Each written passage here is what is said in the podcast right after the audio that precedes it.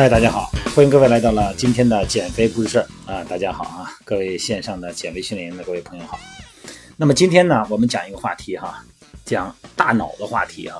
为什么讲这个话题啊？因为最后我们要通过对大脑的了解，最后呢要绕到运动上面来。大家耐心的听一听啊，这里边有一些繁琐的用词啊。为什么介绍大脑呢？因为大脑是中枢啊，对吧？大脑是什么结构呢？这个大脑啊。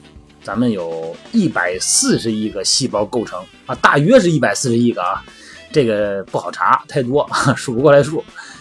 那么大概是一千四百克重。咱们大脑的皮层厚度啊，大概是两到三毫米。那么总面积哈，两千两百平方厘米。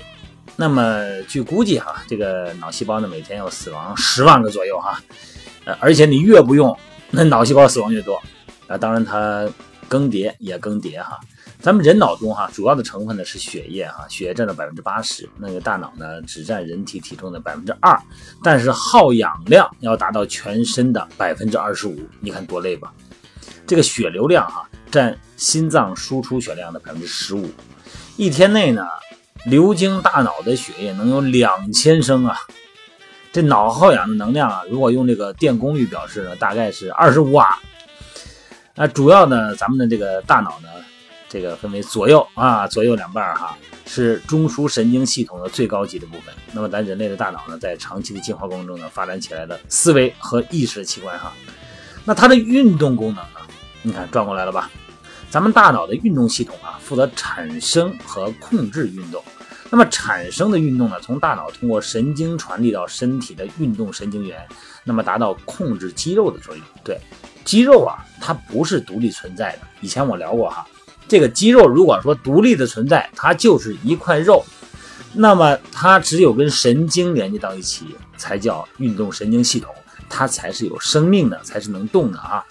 那么皮质的这个脊髓呢，脊髓素呢，啊，把这个运动信息啊从大脑啊脊髓呢传递到四肢和躯干，然后呢把这个运动神经信息呢传递到眼睛、嘴巴或者是面部区域。你看，咱们大幅度的运动啊，你比方说运动的时候和这个腿啊、全身的躯干的运动，那么在运动中呢，皮质中在运动皮质中产生三个部分。首先呢，在前额叶，哎，初级的运动皮层在前额叶产生，它负责呀用于不同身体部位的运动的这个运动部分。那么这些运动部分呢，位于主运动皮层，哎，前面的另外两个啊，呃，区域叫支撑和调节。那么前运动区域呢和辅助运动区域，在这个运动皮层中，咱们的手和嘴比其他部位有更大的面积。那么这就让呢手和嘴呢可以完成更精细的运动。你看咱们手很细腻哈，哎，做一些小细腻的高级工作。咱们的嘴呢可以唱歌啊，可以表达不同的声音。那么小脑呢和基底神经呢，那个也非常精细哈，哎，复杂呢和协调的肌肉中呢，完成很多完美的动作。咱们大脑这个神经系统啊，最高级部分呢，不是左右两个大脑半球吗？两个半球间有一个横行的神经纤维相联系。哎，你看大脑皮层就是咱们所谓的大脑皮质哈，它就是表面一层灰质，这个是神经细胞的细胞体的集中部分。人的大脑表面呢有很多的凹槽，你看就跟核桃似的，有很多的凹槽哈，大大增加了大脑皮层的表面积。哎，人的大脑皮层最发达呀，是咱们的思维器官，主导着体内一切的活动过程，并且调节机体和周围环境的平衡。所以大脑皮层呢是高级神经活动的物质基础。咱们人体这个功能呢，在大脑皮质上呢有定位的关系。你比方说感觉区啊、运动区，在大脑皮层都有相应的位置哈。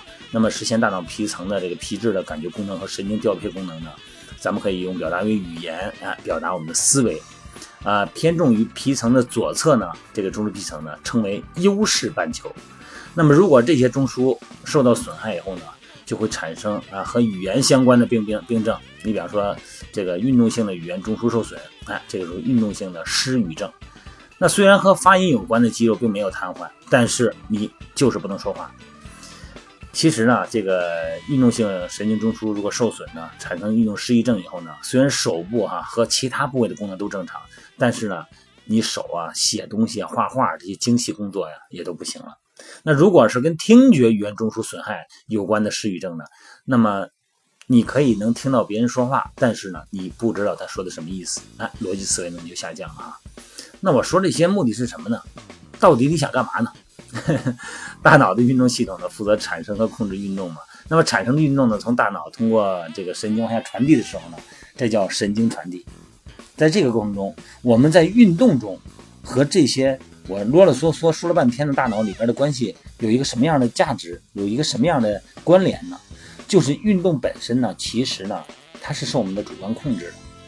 那当然有一些出现一些病理状态的时候呢，它就不受主观控制了。你包括抽筋儿，它也是肌肉呃痉挛，它也是肌肉运动，但是呢，它不受主观控制。在正常的运动中哈，你想达到你的预期的运动强度和时间，其中有一个很重要的因素，你要把它做好。那个因素就是减少震动。对，这个其实就是我今天要说的主题。我们大脑皮层的传递神经传递如此精细啊，如此诡异，那么我们怕的是什么呢？怕的是。震动，大量的震动，或者是突然的震动，都会让我们的大脑皮层感到疲劳。你看，有时候咱们经常说：“哎呀，练练，今天真累。”哎，有的时候你说你今天练的好像没有那天运动强度大呀。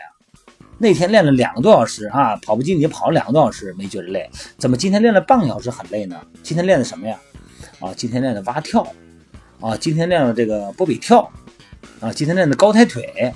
今天打个篮球，哦，哎，那为什么会有这种感觉呢？难道是这个运动量大，肌肉的这个做工更多，消耗的肌糖原更多吗？其实有很大一部分原因就是因为震动，把这个信息量呢，因为震动把这个传递信息的这个过程呢给打折了，而且因为震动呢，我们大脑皮层呢会产生极度的不适应的反应，它不知道你到底是怎么回事，它无法处理你这个信号了，到底是肌肉的累。还是因为其他因素？他不知道，所以说呢，震动呢是咱们在健身过程中呢非常需要注意的。那么震动的保护呢需要什么呢？怎么能够减少震动呢？咱们可能更多的理解是，那就是穿一双那个高弹的鞋呗，啊，什么气垫的、外气垫、内气垫的，那个不是主要的，主要的是震动是来自于我们骨骼结构和肌肉韧带所起到的运动力学的这种结构。哎，我们通过一个合理的运动方式。合理的骨骼方式啊，你看这个骨骼的韧带的弹性的储能啊等等，不管跳跃还是落地，还是在正常的训练中，这种震动、冲击性的震动啊，或者说是均匀的震动，都是可以通过我们的运动力学原理，通过我们的骨骼的形态，通过我们韧带的预先的拉紧储能等等因素哈，可以减少这个震动的。好了，各位，今天说的好像大家可能有点不太好理解哈，不太好直观的理解。那么简而言之吧，也就是说，一个训练的动作标准程度，它带来的价值可能高于你所使用的重量和所谓的时间，好不好？各位刚开始健身的朋友，还是一些老司机们，希望各位呢面对着镜子，仔细观察运动的轨迹。来找到我们运动中那些不太合理的运动模式，还有我们的所谓的叫肌肉的募集顺序，好不好？